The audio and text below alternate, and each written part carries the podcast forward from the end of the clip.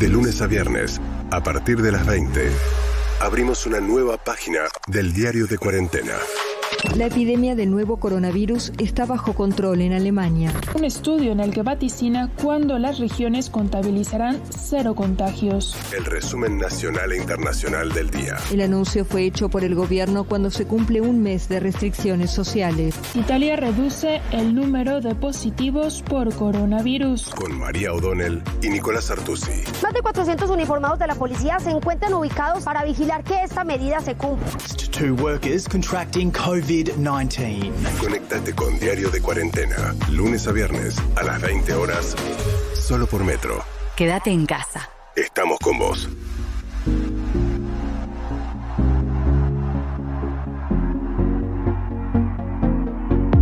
8 de la noche, 5 minutos de este miércoles 29 de abril del año 2020. Feliz Día del Animal. Eh, gracias eh, por saludarme también, todas las personas que me saludaron por el Día del Animal. Es un orgullo que me digan animal por la calle, así que saludamos a todos nuestros animales queridos hoy 29 de abril abrimos una nueva página del diario de cuarentena, aquí en este programa especial que hemos puesto en el aire todos los días entre las 20 y las 21. Empieza con las noticias, termina con los aplausos para llevarles a todos ustedes una síntesis apretada, información curada, un resumen de lo que ha pasado en la cuadra, en la ciudad, en el país, en el mundo, alrededor de este tema universal del que no se para de hablar. Mi nombre es Nicolás Artusi, ya la veo a ella tomando un tecito eventualmente hasta ahora, que ya está fresco Así es, Nico. Mi querida Mario Bonel, ¿cómo estás?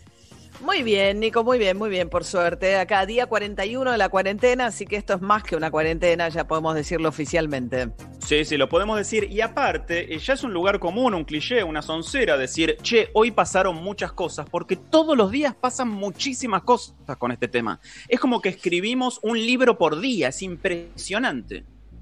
Sí, eso es lo que me, atrae de hacer diario de cuarentenas, a veces esa especie de visión 360 que tratamos de tener de lo que va pasando, porque la pandemia, digamos, justamente su principal característica es una cosa mundial, entonces me, resulta como muy interesante eh, todos los días pensar en el diario de cuarentena y darle una mirada global también a esto, ¿no? Local y global. En lo local, Nico, te tengo que decir que hay medio una información de último momento, que es que el jefe de gabinete de Santiago Cafiero le pidió la renuncia al titular del ANSES, Alejandro Banoli, pensaba que Santiago Cafiero se acaba de recibir de jefe de gabinete, en el sentido de que eh, al jefe de gabinete le toca, cuando es muy fría la renuncia, el presidente no se la pide, es, lo manda al jefe de gabinete a pedirle la renuncia. Eh, y bueno, eh, Santiago Cafiero le pidió la renuncia. En una demostración, Nico, me parece, del disgusto, por lo menos la insatisfacción del presidente con la velocidad a la cual está llegando la ayuda prometida al bolsillo de la gente que más la necesita. Y esto tiene que ver con algo que a mí me parece que el gobierno ha tenido mucho problema, que es frenó la economía de golpe, fue muy audaz, digamos, en ser muy serio con el tema eh, de salud, pero eso requiere un Estado muy presente en un país que ya tenía el 35% de pobreza. Y te digo que estamos, recién decíamos, Nico, día 41 de la cuarentena, y hay gente que todavía no cobró el IFE, el ingreso familiar de emergencia de 10 mil pesos. a 29 de abril, el de abril a 29 de abril, mañana es el último día hábil del mes y hay incontable cantidad de casos de... no me animaría a decir la mayoría, pero muchísimos que todavía no lo cobraron. Hay una dificultad que es cierto, que es cómo llegás vos a las economías más, a los sectores más informales. Es muy difícil justamente llegar a los sectores más informales. Vos tenés los que están anotados ya en la asignación universal por hijo, que fueron los primeros que cobraron porque el ANSES los tiene registrados. Pero entre lo que pasó con los jubilados, que los mandaron a cobrar al mismo tiempo que a los de asignación universal del IFE, más las demoras con el IFE, terminaron, bueno, te diría que es la primera baja en lo que va el gobierno de Alberto Fernández que es el desplazamiento de Alejandro Banoli. Estaremos esperando, va a ser un día también todavía para los periodistas políticos de estar un poco pendientes con quién lo reemplaza eh, a Alejandro Banoli, el presidente eh, Alberto Fernández, que hoy le pidió la renuncia. Que me parece, Nico, que eso va por el lado, como te digo, del foco de cierta ineficiencia, demora, lentitud en llegar a dar las ayudas que el gobierno quiere dar. Por otro lado, Nico, tema salarios, ayer habíamos hablado del acuerdo entre la Unión Industrial Argentina y la CGT, que acordaron que se pueden firmar convenios a la baja de los que no están trabajando, o sea, salarios que aceptan los sindicatos, reducciones a cambio de que no haya despidos. Después sí, este perdón, hay muchas consultas, perdóname María la interrupción. ¿eh? Eh, no, perdóname. No, no, que hay muchas consultas al respecto. Este convenio a la baja del 25% es para los empleados en relación de dependencia que no están trabajando ni siquiera remotamente en sus casas, porque muchos lo malinterpretaron y sobre todo empleados, a lo mejor con algún empleador medio pasado de vivo, dijeron, ah, el gobierno permite que nos bajen el 25%, aún estando trabajando de manera remota o de manera presencial. Esto es únicamente para los que no están prestando ningún servicio. Claro, o sea, fíjate los este, gremios que firmaron el acuerdo. O sea, hay un acuerdo marco y después cada sindicato firma con la Cámara respectiva. Entonces vos tenés la Unión eh, Obrera Metalúrgica, la UOM, que son las plantas, qué sé yo, por decirte algo, las automotrices que no están funcionando y que cuando retomen van a retomar solo un turno de manera parcial. Comercio, comercios que están cerrados. No, es para el que no va a trabajar. Entonces, el que no va a trabajar va a cobrar el 86% o el 75% en uno u otro caso de su salario. Así que sí, sí, no, no, el que está trabajando está trabajando. Sí, eh, sí, eh, eh, por eso, lo que pasa es que se ha hecho tan usual en esta época el desdoblamiento del pago de salarios, las propuestas a la baja, el pago en cuotas y demás, que ya hay una suerte de confusión y ayer se instaló, por lo menos en muchos comentarios que vi durante el día, esta idea de, bueno, aún los que estamos trabajando, eh, estamos alcanzados por esta eh, posibilidad. No, es para la gente que no trabaja, que no presta ningún servicio. Como por ejemplo el empleado de una fábrica, que no está yendo a la fábrica porque lógicamente no puede hacer trabajo remoto. Y lo mismo acaba de pasar, Nico, con los petroleros de vaca muerta. Acaban de acordar una rebaja del 40% de sus salarios, esto con el Sindicato de Petróleo y Gas Privado de Río Negro, Neuquén y La Pampa. El sur del país va a estar doblemente golpeado porque, por un lado, a la parálisis se suma la caída brutal del precio del barril del petróleo. Entonces, muchas extracciones, sobre todo la promesa de vaca muerta, ya no tienen, digamos, mucho sentido. Hay que ver qué pasa con las inversiones que estaban haciendo en vaca muerta algunas petroleras así que los petroleros, que son salarios bastante más altos que el promedio, también viven en localidades donde el costo de vida es más alto. Pero bueno, 40% de recorte para los petroleros también, y así seguiremos viendo acuerdos en los distintos sectores como resultado de este largo parate de la economía.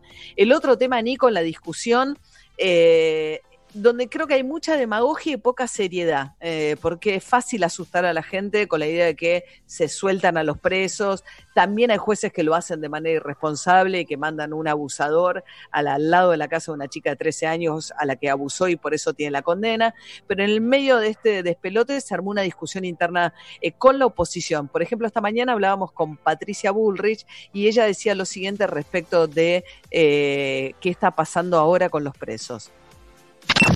Nosotros como PRO hemos planteado nuestra total y absoluta oposición a, esta, a esta decisión. Nosotros en nuestro gobierno recapturamos 10.000 personas que estaban en la calle, que tenían delitos gravísimos encima, tales como asesinatos, violaciones, secuestros, y ahora están de nuevo dejando salir a gente que es peligrosa para la sociedad, peligrosa para las víctimas, violando la ley de víctimas que dice que cuando una persona eh, ha cometido un delito, la víctima tiene derecho a participar de la audiencia, lo están haciendo sin ningún tipo de análisis junto con la víctima. Nosotros creemos que esto es una distorsión total y absoluta.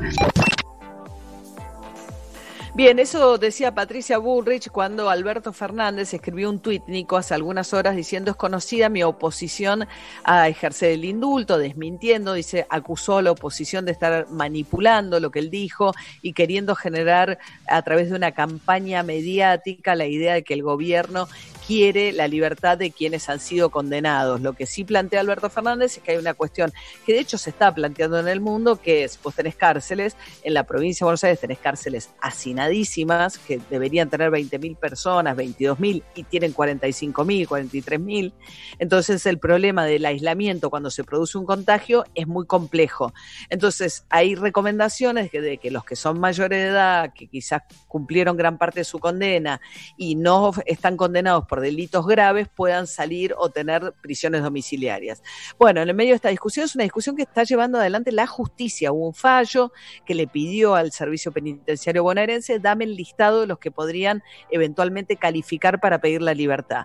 Esto agita las cárceles, bueno, y cada juez tiene que resolver individualmente. No hay una decisión del gobierno que pueda favorecer de golpe a todos los presos, pero bueno, se están dando eso no es un indulto generalizado, ¿no? Lo hablábamos el otro día acá con la, con la jueza y, también eh, eh, creo que hay mucha eh, psicosis social, ¿no? Y, mucha, hay mucha preocupación legítima, nadie quiere que liberen a presos peligrosos, naturalmente, lo decíamos ayer, hay veredas de las cuales nosotros queremos ubicarnos enfrente siempre y no cruzar, pero por otro lado creo que hay una especie de, de psicosis, ¿no? A mí me pasa mucho que... este todos los días como primera cosa en la mañana tuiteo la cantidad de curados, como una manera de dar una este, noticia positiva. Y desde hace dos días que me contestan con, ¿y por qué no decís que liberaron a 3.000 presos? ¿Y por qué no decís que liberaron a 10.000? ¿Y por qué no decís que hay 15.000 asesinos sueltos? Hay una especie de preocupación genuina primero, pero que después muta y cualquiera que haya visto eh, Los Simpson, una guerra entre Springfield y Shelbyville, enseguida muta en psicosis colectiva la preocupación genuina. Totalmente, Nico. Y me parece que también hay demagogia, hay fake news, hay eh, gente interesada en meter miedo. y bueno, hay que y también hay gente dentro de las cárceles que busca aprovechar esta situación para agitar la posibilidad de salir. Entonces, bueno, hay mucho ruido alrededor de eso. Y Nico habitualmente llega un poquito más tarde, pero ya llegó el reporte vespertino del Ministerio de Salud. Así que si te parece, cierro los títulos nacionales con esto. Hay 158 casos nuevos. ¿eh? Eh, de esos casos, eh, está, a ver, la mayoría son, eh, ya empieza la circulación local, los contactos estrechos, bueno, hace rato estamos en circulación local, y con relación a la cantidad de gente fallecida, hubo siete personas fallecidas que se sumaron al último reporte del Ministerio de Salud. Sí, y detectaron el primer caso positivo, el Tuntum. Eh, ¿Te acordás que hablábamos la semana pasada de Constitución, que habían hecho 400 test este, espontáneos a los pasajeros? Bueno, hoy hicieron lo propio en Retiro y encontraron a uno, un caso eh, positivo entre todos, entre cientos que se hicieron, de una persona que no había manifestado ningún síntoma y que había estado hace un mes y pico en el extranjero. Claro, y ahí aparece el famoso asintomático, ¿no? Eh, alguien que seguramente se sentía perfectamente bien y que descubrió solamente con este estudio, porque además acordate que en esas estaciones de transbordo les toman la temperatura, o sea que se supone que los que están circulando por ahí no tienen fiebre, no tienen ningún síntoma. Claro. Eh, mi querida María, nosotros tenemos una línea para que nos graben mensajes de WhatsApp al 11 37 78 95 10. Nos encanta escucharlos. 11 37 78 95 10 es el número de WhatsApp de siempre, de su atención, por favor, de Sensacional Éxito, los programas al fin de semana, así que ustedes ya lo deben tener agendado en su lista de contactos. 11 37 78 95 10. Nos gustaría que nos hagan preguntas o que nos cuenten cómo están llevando esta cuarentena en un mensaje de, voz de menos de 30 segundos para que podamos poner todos los que entren. La verdad, entre todos los países del mundo, y a mí me toca la pestaña internacional de esto, el que enfrenta una situación más inquietante hoy es el Reino Unido. Hubo un cambio en la manera de contabilizar las bajas, es cierto, pero aún así son números espeluznante es lo que tiene el Reino Unido, 4.000 muertos en un solo día, 4.000 muertos en un solo día, así se agrandó la lista porque empezaron a contar a personas que eh, mueren en las casas o en los hogares de retiro, además de los que mueren en los hospitales. Esto da una cifra cercana a 25.000 muertos en el Reino Unido, convirtiéndose ya en el tercer país del mundo. Totalmente, y se esperaba esto, ¿no? Que el Reino Unido, que venía por detrás de Italia y de España, llegara a un momento en el cual el famoso pico hiciera que superara en casos a Italia y a España el Reino Unido. Tenemos un audio para escuchar, así que si quieren lo compartimos. En el Reino Unido sube de forma importante el número de muertes por coronavirus. Allí han pasado de 21.678 a más de 26.000. Ahora pasa ya a ser el Reino Unido el tercer país del mundo con más fallecidos detrás de Estados Unidos y de Italia. No quiere decir que en estas 24 horas haya habido 5.000 fallecimientos por parte de la pandemia que el coronavirus haya cobrado 5.000 nuevas víctimas, sino que se debe a una nueva forma de contabilizar el número de fallecimientos. Lo ha explicado hoy el portavoz del Gobierno, el ministro de Asuntos Exteriores, Dominique Raab, que dice que el Gobierno ha comenzado a contabilizar los fallecimientos que se han registrado en residencias de ancianos y también en domicilios particulares. Muchos de ellos eran eh, casos que habían dado positivo en el coronavirus, algunos en los que había sospechas, pero hasta ahora el Reino Unido se había limitado a contabilizar exclusivamente los fallecimientos en hospitales. Ahora, María, conviene detenerse 20 segundos en el caso del Reino Unido, porque el Reino Unido, con su primer ministro Boris Johnson, fue uno de los pocos países del mundo, el otro fue Holanda, por ejemplo, ya lo mencionamos acá, donde adoptaron una política distinta en los primeros días de la pandemia. Dijeron, no, vamos a seguir eh, manteniendo en funcionamiento la economía. La idea a largo plazo es que se enfermen los jóvenes, que suelen ser más este, inmunes a la, a la dolencia, que lo pasen como una gripe, guardemos a los mayores, pero mientras tanto que el país siga funcionando y la economía se mantenga. Parecía una buena idea al principio, una idea bastante difícil de sostener por un primer ministro cuando él mismo se contagia y termina internado en terapia intensiva y con un respirador artificial, un tipo joven, un tipo sin eh, dolencias preexistentes. Entonces, Acaba de ser papá eso, que acaba de ser padre hoy y que dijo ya que a su hijo le va a poner Winston, este, porque quiere de alguna manera anotarse. Churchill. Claro, ¿viste? Quiere salir en la foto, quiere anotarse en el linaje de los grandes este, héroes de la política británica.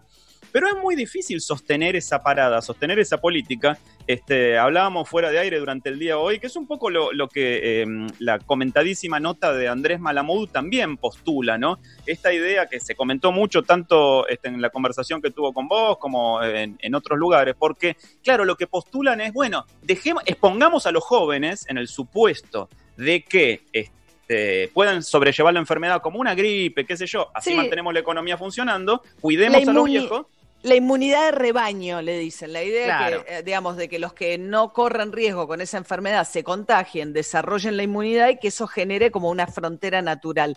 Igual Andrés Malamud lo que decía, Nico, una aclaración, nomás que es un politólogo argentino que vive en Lisboa, que entrevistamos esta mañana, porque él había escrito un artículo en La Nación que le puso un título ganchero, pero que, digamos, que decía eh, eh, eh, era una cita de, no me acuerdo de quién, que en su momento decía, no hay que dejarle la guerra, la guerra es un tema demasiado importante para dejarle solo a los militares. Y lo que él decía es, el coronavirus es un tema demasiado importante para dejárselo solamente a los infectólogos, planteando la necesidad de que Alberto Fernández no escuche solamente a los médicos infectólogos, sino que también escuche a científicos expertos de otras áreas económicas y demás. Un poco la idea de que, claro, cada uno mira el problema desde su perspectiva y estos son problemas que tienen mucha forma de ser mirados. Sí, sí, esa postura es la postura que adoptó el Reino Unido de manera muy temprana, justamente, y Holanda también, ¿no? La de sumar a muchos especialistas a la mesa, decir, bueno, dejemos, mantengamos la economía en funcionamiento, que el país no esté parado. Fue difícil realmente, casi imposible sostener eso lo eh, vuelvo a decir, con un primer ministro internado en terapia intensiva y con cifras que son apabullantes de muertos, más de 25 mil, ¿no? Eh, en un país que no, no sé si por la naturaleza propia de los británicos o qué, tampoco adhirió a la recomendación del aislamiento como eh, una responsabilidad individual. ¿Viste? La gente seguía saliendo a la calle, yendo a comer, iba a los parques. Así que veremos cómo continúa esto en el Reino Unido. Sabemos que hay muchísimo malestar popular en contra de Boris Johnson, que aparte tampoco fue demasiado eh, popular nunca, digámoslo también, asumió en el contexto del Brexit y demás. Pero en el grupo también de los negacionistas y, de los primeros desconfiados del eh, coronavirus está el incalificable presidente de Brasil, Jair Bolsonaro, que hoy dio una respuesta insólita a una pregunta bastante, bastante oportuna. A gente ultrapassou a China hoje no número de mortes. O quê? A gente ultrapassou o número de mortes da China hoje. O Brasil, e daí? não vai. Lamento. Quer que faça o quê? Eu sou Messias, mas não faço milagre. ¿Y, yo, y, qué, ¿Y qué querés que haga? ¿Y qué querés que haga? No es culpa mía. Le no, dice, soy eh, peor, le dice, soy el soy Mesías, pero no hago milagros. Sí, así continuó. Recordemos que eh, Jair Bolsonaro, perdón, la pregunta era, bueno, ¿y qué me dice de la cantidad de muertos que tiene Brasil, que supera este, eh, a todos los países de la región? Y él le dijo, ¿y qué quiere que haga? No es culpa mía. Soy Mesías, pero no hago milagro. Lo cual es también este, una declaración de, de principios y de contexto de un hombre que eh, llegó al poder apoyado por la gran influencia, no solo política, sino también económica de las religiones evangélicas, ¿no? Sobre todo que en Brasil, vos sabés que hay un dato que a mí me impresiona mucho. Brasil es la mayor, el, el país con mayor cantidad de católicos en el mundo es la mayor nación católica en el mundo. Y el otro día hacíamos una nota en su atención, por favor, ya hace unos meses. Para el año 2030, Brasil va a tener más evangélicos que católicos. Claro. Todo continúa así. Con lo cual se va a convertir en una especie de, si esto continúa en esta línea, en una especie de teocracia, ¿viste? Va a ser mm. como en el cuento de la criada, es, es Gilead, eh, a nosotros nos va a tocar ser el Canadá en ese caso de, Brasil, pero va a ser la eh, primera superpotencia evangélica del mundo, en solo 10 años, ¿no? Con todo lo que eso trae aparejado. Por último, cierro acá muy breve, en Estados Unidos prueban un antiviral, y esto lo dijo el doctor Fauci, que es justamente el que asesora al gobierno, un antiviral que tendría resultados positivos o por lo menos que actúa de manera muy potente en el cuerpo humano. Because what it is proven is that a drug can block this virus. That the data shows that remdesivir has a clear-cut, significant positive effect in diminishing the time to recovery. Bueno, lo que dice ahí el doctor Fauci es que encontraron esta droga, una droga que él la dijo y yo no me animo a traducirla, la pueden buscar después en, la, en, las referencias, que ha dado un resultado muy efectivo en cortar, sobre todo, en, en, cortar, dijo él, en acortar sería la traducción precisa, el tiempo de recuperación o de remisión para pacientes que ya han sido infectados. Es una noticia que se suma a todas las que están apareciendo. Es el, perdón, acá me apuntan, el Rendesevir Rendesevir es la, es la droga. La droga. Eh, claro, el Rendesevir, que la están este, probando en Estados Unidos, no cura la enfermedad, como decimos, ni la previene, no es una vacuna, pero sí acorta mucho el tiempo de recuperación y eso se toma como una noticia. Eso es muy importante, sí, claro. Imagínate, si encontrar la forma de desalojar más rápido también hospitales, es importante también para el sistema de salud, evidentemente. Sí, y eso también es una, una, una, última pestaña, un último punto del tema de los presos. Si se descontrola la situación en las cárceles, los presos van a ir a los hospitales públicos a ser atendidos. No los van a dejar en las cárceles.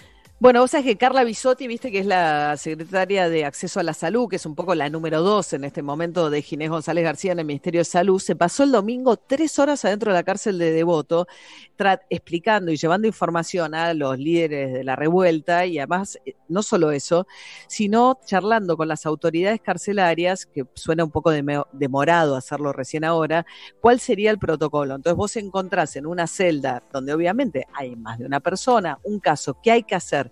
Entonces, aparentemente están tomando unos gimnasios para tratar de acondicionarlos, para meter ahí a los que tuvieran que llevar a un aislamiento eventualmente. Y lo que estaban reclamando los presos es que le hicieran testeos masivos mientras tanto.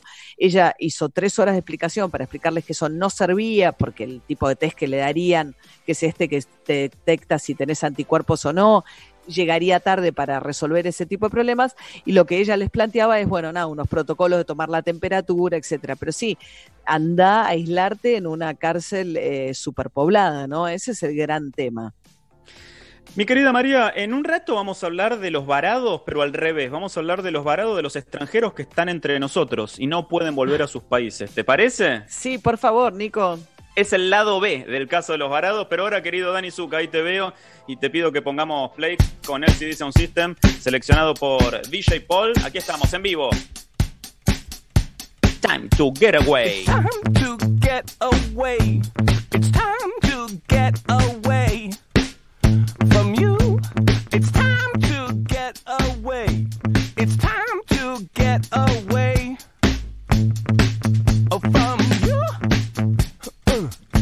You brought a lot of money. But me, I'm catching tiny tummy. And you, you make me sleep. I try and try. But you undermine me. Uh huh. And I start to be sensible. You know what I mean? And so it's time to get away. It's time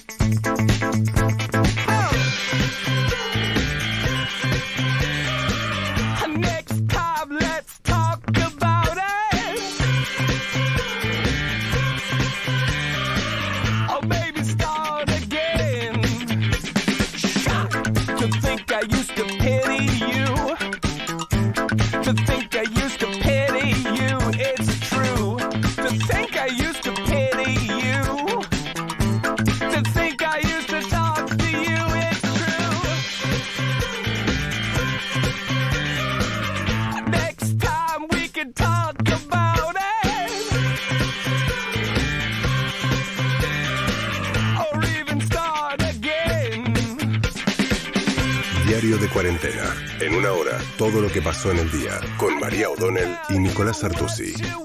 Hola chicos, Eh, bueno nada, soy un trabajador de la salud y la verdad que del bono que se, está, se había hablado que nos van a pagar, eh, todavía no tenemos ninguna respuesta. Quería saber si sabían algo.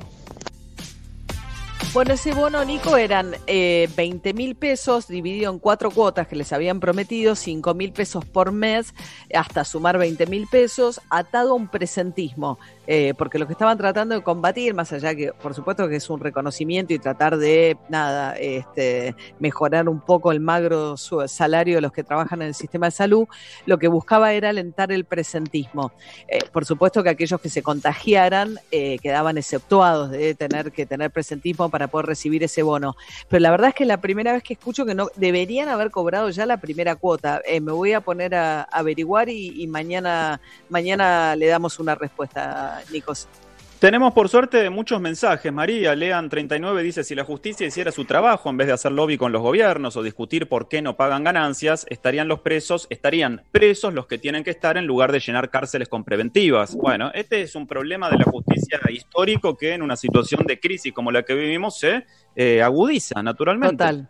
Eh. Virginia, mirá lo, qué lindo lo que nos dice Virginia. María, gracias por el resumen diario que hacen. Los escucho todos los días desde Vancouver, Canadá. ¡Fua! Oh, qué lindo. Está en Canadá, y nos escucha a nosotros, ¿eh? Para Fantástico. informarse. Ahí está, vamos todavía. Y María, eh, quiero presentar a un caso único, porque digo, hoy es nuestro programa número 21 y nos ocupamos mucho en 21, este, en 21 ediciones ya de eh, Diario de Cuarentena de los argentinos que están varados en el extranjero, pero no hemos hablado hasta ahora de los extranjeros que están varados en la Argentina. Así que tenemos al, re- al representante de los alemanes que están varados en la Argentina, él es Marcos Guntín, y aquí lo saludamos. Hola Marcos, ¿cómo estás? María y Nico te saludan.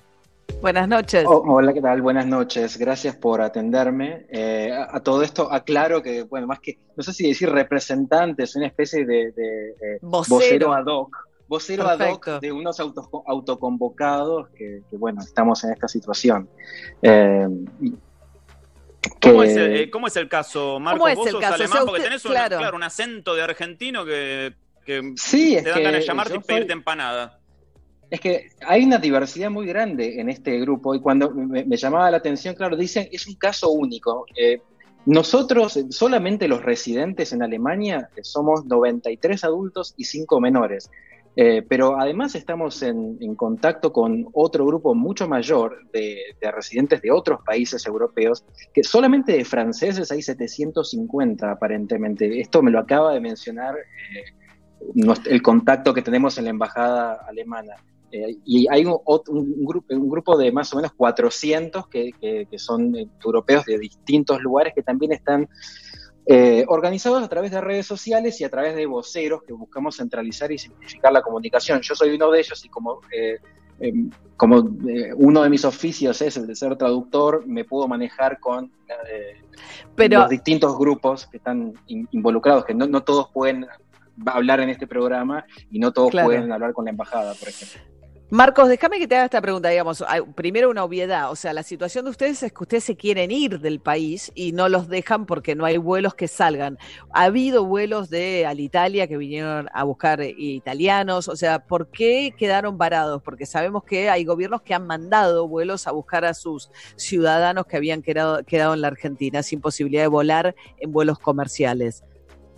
Es cierto, eh, y el, gobierno alemán eh, eh, implementó un programa de repatriación muy rápidamente, eh, fueron no sé si tres o cuatro vuelos, eh, donde se fue efectivamente mucha gente, pero ese programa eh, se, implementó con una velocidad tal y, y se cerró con una velocidad tal que muchas personas para el momento en que, eh, en que eso ocurrió pensaban, pensábamos, yo era uno de ellos, que debido a, lo- a cómo se comunicaban las medidas de parte de- del- gobierno nacional desde el punto de vista del sector público, pero también lo que comunicaban las aerolíneas comerciales del sector privado, iba a haber una normalización en un lapso de 15 a 30 días y por lo tanto no quisieron, algunos no pudieron, algunos estaban en provincias y no llegaban, pero muchos tampoco quisieron tomar recursos del Estado que se que suponíamos eh, debieran estar destinados a personas que estaban en una especie de, situación de vulnerabilidad de salud,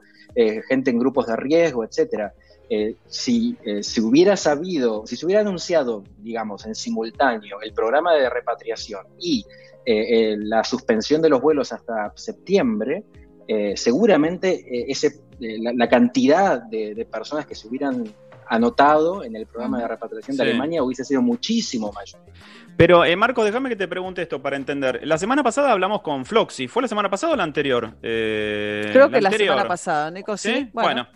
Creo que hace una semana, porque me acuerdo que fue un viernes, eh, que hablamos con Floxy, que es este, una representante y una eh, intermediaria muy, muy útil entre las aerolíneas y los argentinos que están varados en el extranjero. Desde, el, el- el motivo de saber eso es que desde que hablamos con ella, que fue hace siete u ocho días, hubo tres vuelos puntuales, según ella informó, tanto de Alitalia, de Air France y de eh, Iberia, a venir a buscar eh, paciente, eh, paciente. Bueno, también puede ser eventualmente. Pasajero, hay, hay que cultivar la paciencia en este caso. Claro, eh, pasajeros italianos, franceses y españoles. En este caso, entonces, por lo que entiendo, eh, el reclamo de ustedes sería para que Lufthansa, eh, algún vuelo de Lufthansa, que es la aerolínea eh, alemana principal, venga a buscarlos y no tanto de una responsabilidad del gobierno nacional, ¿o me equivoco? Eh, bueno, si, si hablamos de responsabilidades, eh, la, conversación se vuelve compleja muy rápidamente, porque, en- eh, eh, pero para empezar hablando de las aerolíneas, de Alitalia y demás, esos vuelos de los que estabas hablando son todos vuelos especiales que están orientados a, eh, están coordinados entre Cancillería Argentina y las embajadas de los países respectivos de las que esas aerolíneas son aerolíneas de bandera, para llevarse a ciudadanos de esos países y de ningún otro lado. En algunos casos, eh, por cuestiones de cooperación o por lo que, se, lo que llaman eh, situaciones eh, de, de compasión, se llevan eh, ciudadanos y residentes de otros países, pero son minoría, porque ya de por sí hay muchos más eh, italianos, franceses eh, y españoles de los que pueden llevarse esos vuelos puntuales. De hecho, por eso hay también grupos de franceses, grupos de, eh, españoles, etcétera, que, son parte de esta especie de colectivo autoconvocado. Y sobre el tema de la responsabilidad, todas las instituciones públicas y privadas con las que nos hemos comunicado se, eh, digamos, le- indicaron eh, la responsabilidad de alguna otra. La Cancillería Argentina nos sugiere que eh, hablemos con la Embajada Alemana en Argentina. Las, eh, todas hablan de que en realidad tendríamos que hablar con las aerolíneas. Las aerolíneas dicen que tendrían que tener el permiso del ANAC y así volvemos a Ah. cerrar el círculo. Claro, o sea, e- es loco, porque claro, están varados, hemos, como decía Nico, hemos hablado de varados argentinos en el exterior, pero hay también extranjeros queriendo salir que no lo pueden hacer. Y bueno, eh, no sabemos este, qué escenario pueden tener hacia adelante, la verdad, francamente. Me imagino que es como estar rebotando de un lado a otro, como lo describís, Marcos. Sí, eh, esta, y es una situación muy dinámica eh, donde eh, re- recibimos información nueva de manera constante. Es más, el último mail de la embajada alemana, lo, eh, que, eh, respondiendo a nuestra situación, me llegó hace 20 minutos. Y Sí, claro. apenas si tuve tiempo de, de leerlo por arriba, compartirlo con todo el grupo y bueno, me, me puse con esto. Pero para dar un ejemplo, hablé con el consulado eh, argentino en Berlín eh, y lo que me, me dijo eh, la, la persona que me atendió ahí muy amablemente es que eh, en términos de derecho internacional, el- la única entidad que tiene competencia para eh, abogar por nuestra situación, como somos residentes de Alemania, es la embajada alemana y que tendríamos que hablar con la embajada. Bien. La embajada dice que a lo sumo puede ayudar a sus ciudadanos, eh, pero de todos modos... No residentes, están en una especie de limbo. Bueno, Marcos Guntin, Sí. eh, estaremos atentos. Queríamos también contar que hay gente que está en la situación en la que ustedes están. Te mando un beso y gracias. ¿eh? Bueno, María, muchas gracias a ustedes. Hasta Muchas luego, gracias. buenas noches. Gracias, Marcos. Eh, afortunadamente, eh, gracias. Tenemos muchos eh, mensajes. Eh, Mauro Rigo dice, eh, los elegimos a ustedes para informarnos todas las noches en Diario de Cuarentena. Y tenemos mensajes registrados también en el WhatsApp 11 37 78 95 10. Hola María, hola Nico, soy Cris, la hermana de Alessandra, de Lale, la amiga de Ah, María de toda la vida. ¿Cómo están? Bueno, ¿Qué son una gran compañía en esta cuarentena. Los Que busca escucho gente. siempre mientras preparo la comida. Quería saber por qué no se pueden vender pasajes de avión, por qué hicieron la prohibición de vender los pasajes de avión a partir de septiembre o hasta septiembre si todavía no se sabe cuándo termina la cuarentena. Bueno, les mando un abrazo enorme. Qué linda, Cris. Grande, Cris. La, es la hermana de mi amiga del alma. Eh, no, bueno, el tema es el siguiente, Cris. eh, como los- las- lo contábamos el otro día, las aerolíneas estaban haciendo caja en el sentido que, que como están totalmente desfinanciadas para poder juntar algo de dinero para afrontar sus gastos, lo que estaban haciendo era vender pasajes a muy buenos precios.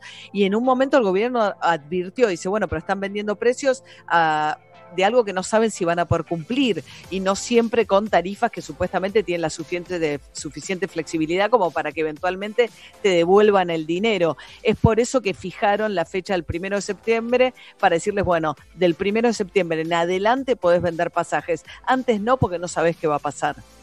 Eh, nos escuchan también desde la República de Nuestra Señora del Pilar, un tal Andrés Gabriel Pan, Pan- Pandiela, ¿te suena? ¿Pandiela ¿qué puede ser? Sí, sí, sí, ¿será? Nos está escuchando. ¿Será Pare- no sé. pariente? No, Yo ah, calculo bueno. que sí, no sé, espero que sí. El señor Pandela nos está escuchando. Un mensaje más y ya nos vamos a Francia, Dani, por favor.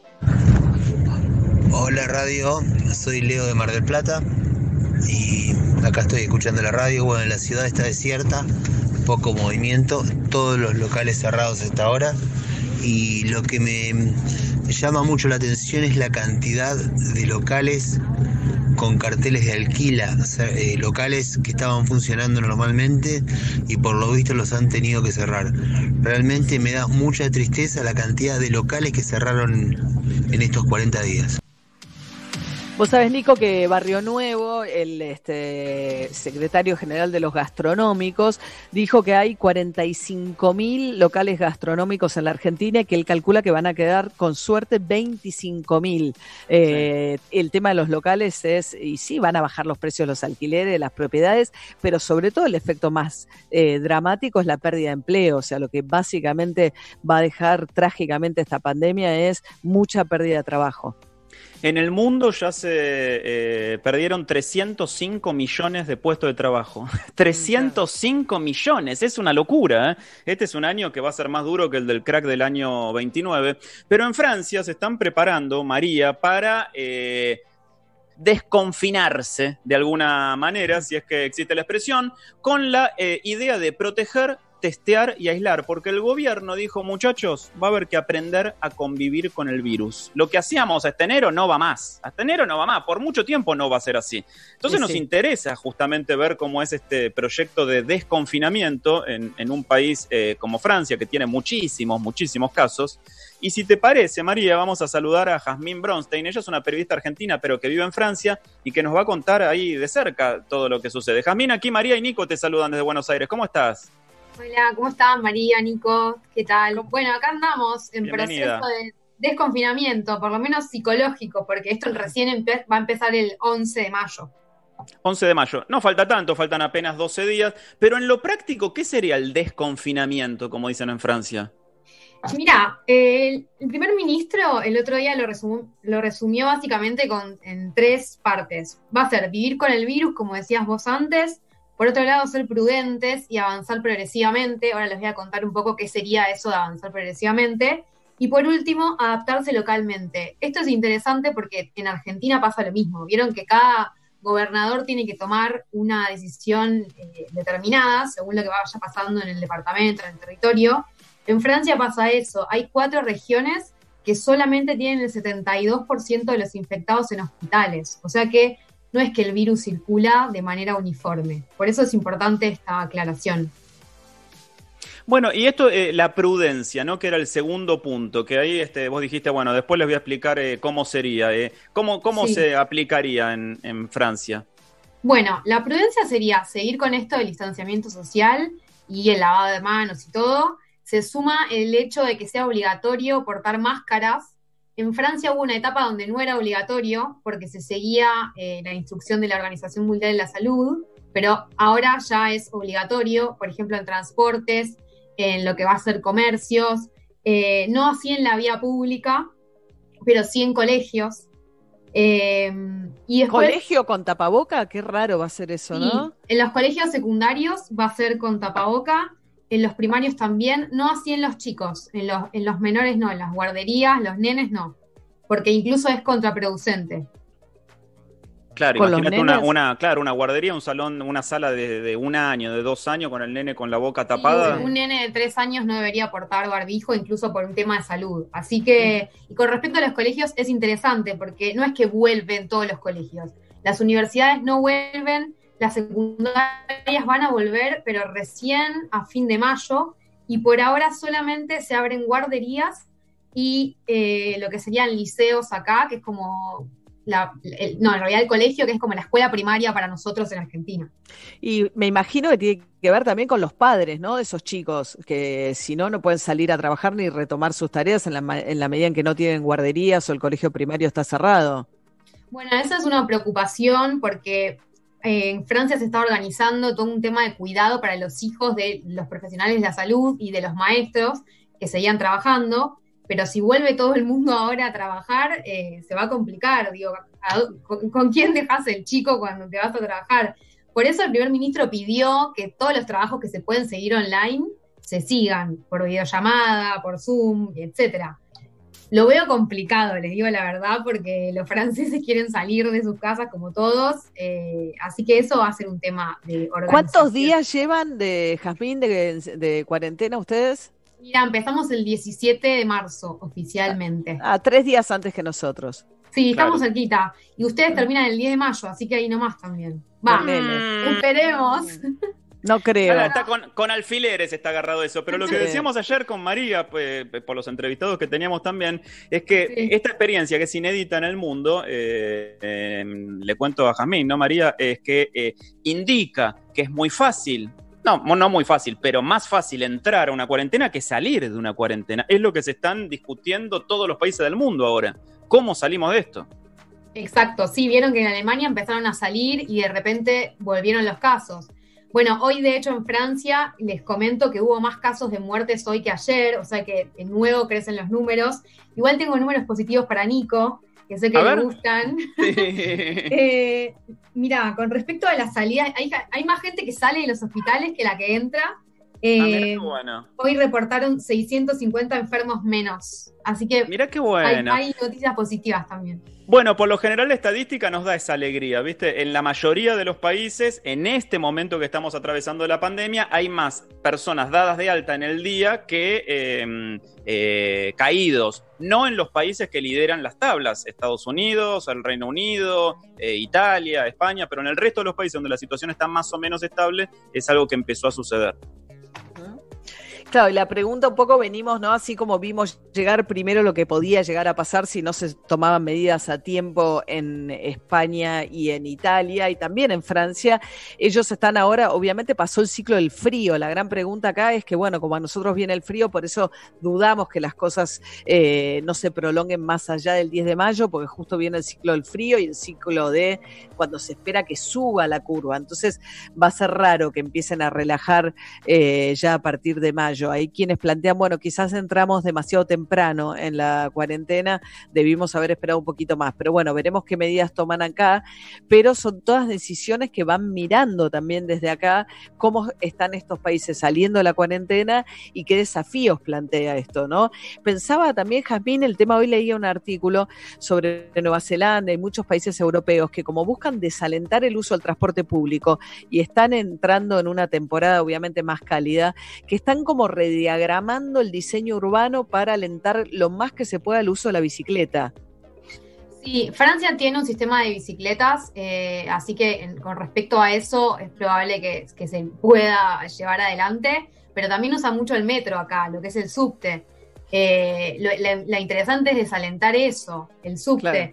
Eh, Igual les quería contar justamente que es un desconfinamiento particular, porque vuelve el calor, pero por ejemplo las playas van a estar cerradas, los parques y los jardines en los lugares donde circula el virus también, restaurantes, cafés, cines, teatros, todo cerrado hasta nuevo aviso.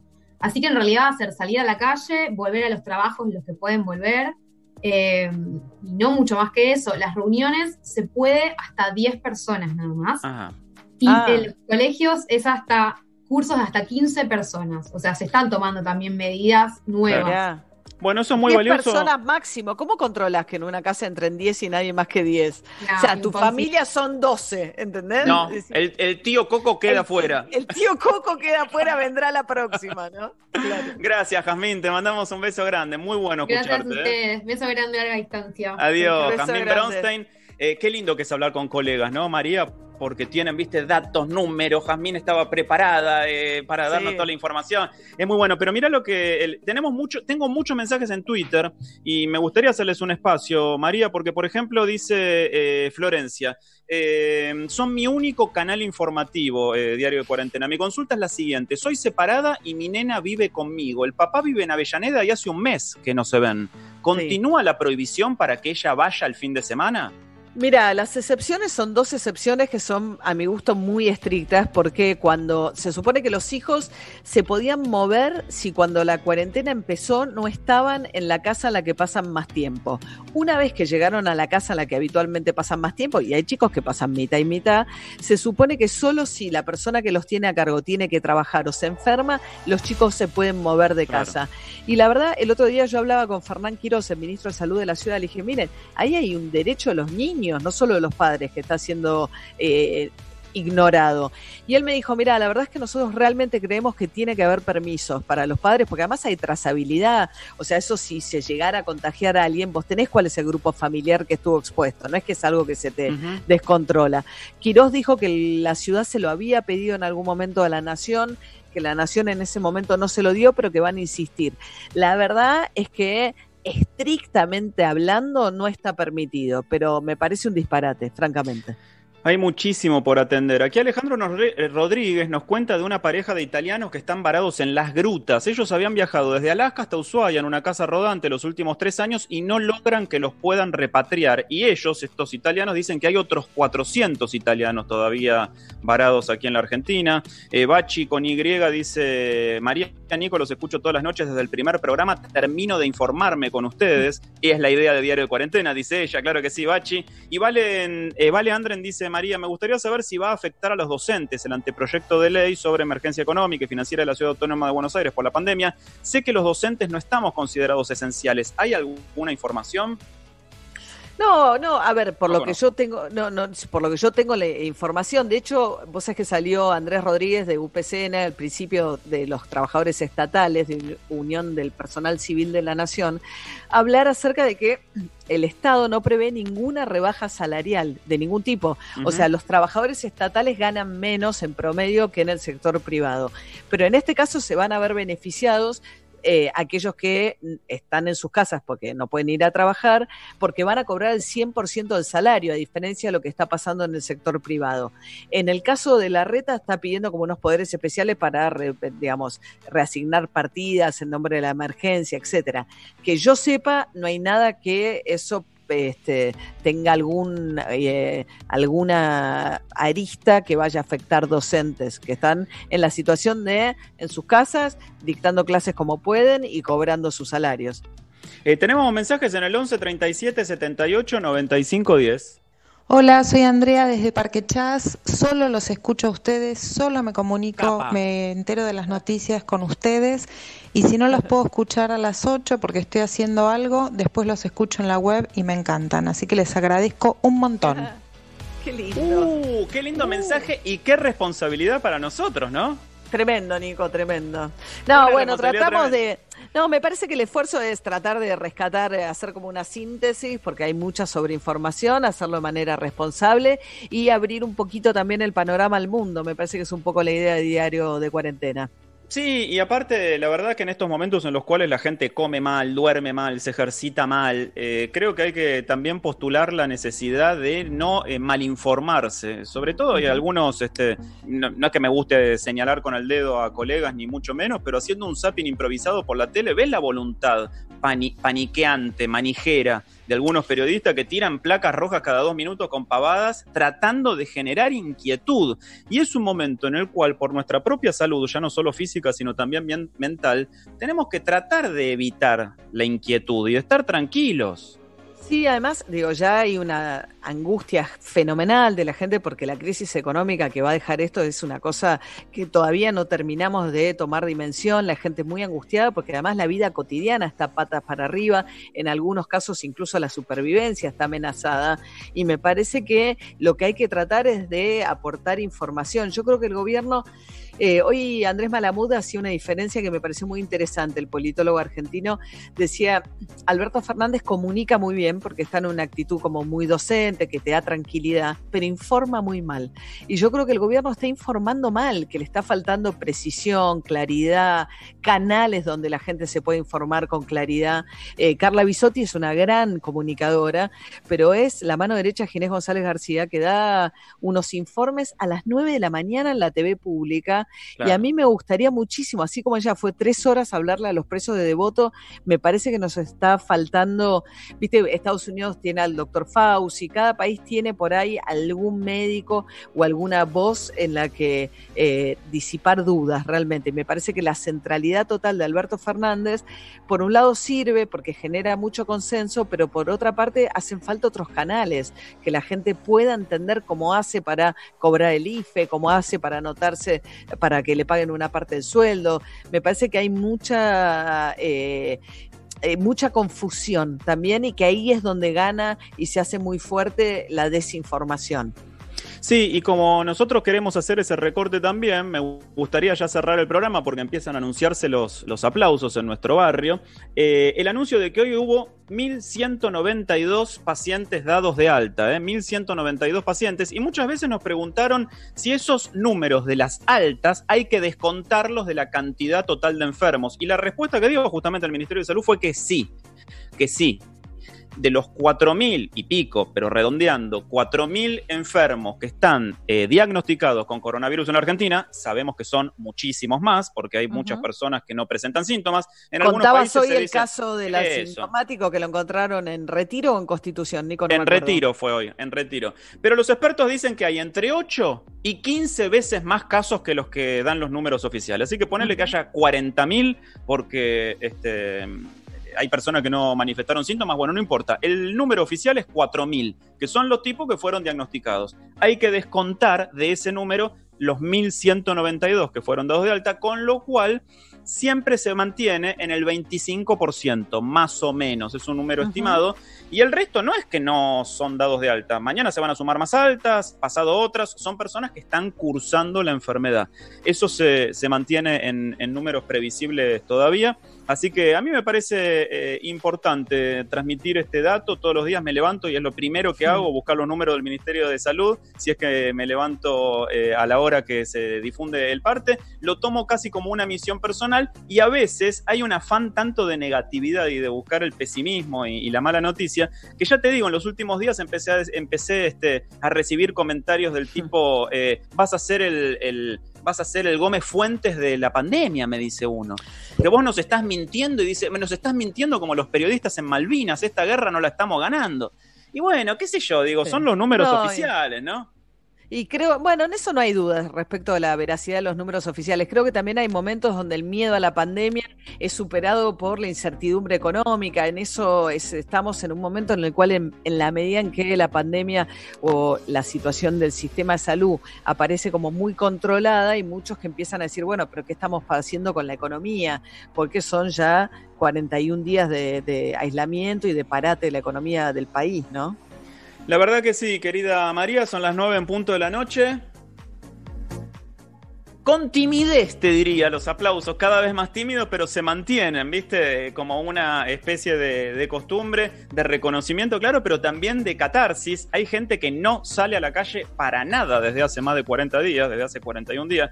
Gente que a lo mejor tiene la posibilidad de que otro le haga las compras o que tienen una situación de salud que les impide. El otro día hablaba con una persona que me decía, bueno, que, que- que tenía una madre de, no, no muy mayor, de 70 años, pero con ciertos problemas preexistentes, y me decía, mi mamá hace 40 días que no sale de su habitación, siquiera. Claro, porque está confinada en la casa porque vive con otras personas y, y- y Ah. existe el riesgo de que las otras Claro. personas que sí salen a la calle puedan este, contagiarla. Entonces, son circunstancias extremas que estamos viviendo y bueno, como decimos siempre, va a pasar, todo pasa. Ojalá, Nico, pronto sea eso. Ojalá que sí, María, te mando un beso enorme. Hasta mañana, Nico. Hasta el próximo diario de cuarentena. Nos vamos amigos, tanda y después su atención por favor aquí por Metro. Quédate en casa y prende la radio. Metro 95.1. Somos parte.